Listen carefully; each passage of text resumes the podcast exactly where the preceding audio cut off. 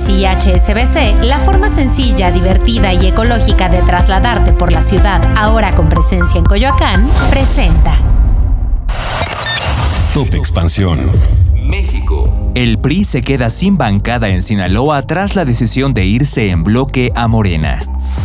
Finanzas personales. ¿Cuánto es el máximo de ahorro para el retiro para que el SAT te regrese dinero?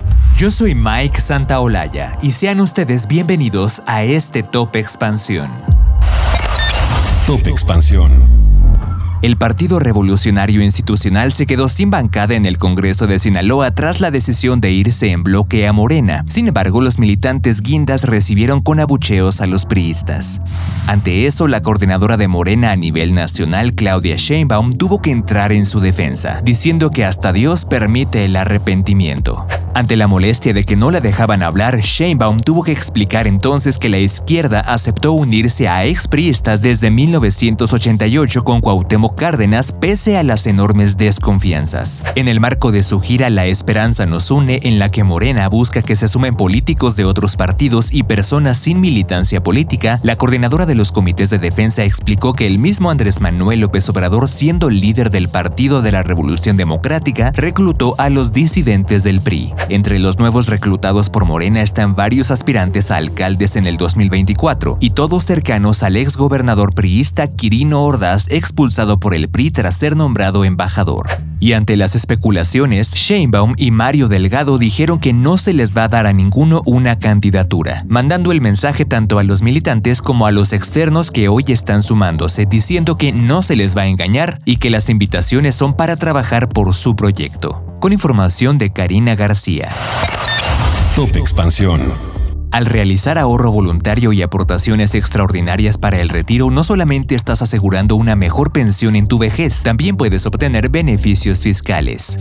Primero digamos que las aportaciones extraordinarias para el retiro son un tipo de ahorro deducible de impuestos en la declaración anual del ejercicio fiscal correspondiente. Sin embargo, la inversión debe permanecer en tu cuenta individual por un mínimo de 5 años para que se aplique el estímulo fiscal de deducibilidad. Además, estas aportaciones deben continuar invertidas hasta que alcances los 65 años de edad, momento en el cual se aplicará el beneficio fiscal de exención. De acuerdo con la Ley de Impuestos sobre la Renta en México, el monto de las aportaciones deducibles es de hasta el 10% de tu ingreso acumulable. Sin embargo, este monto no puede superar la cantidad de 163.467 pesos ahorrados voluntariamente.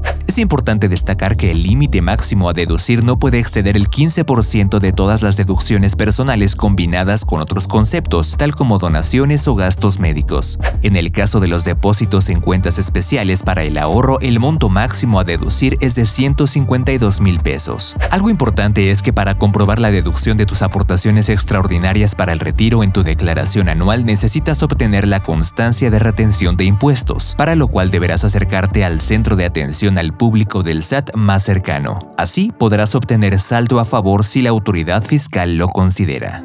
Ecobici y HSBC, la forma sencilla, divertida y ecológica de trasladarte por la ciudad, ahora con presencia en Coyoacán, presentó Top Expansión.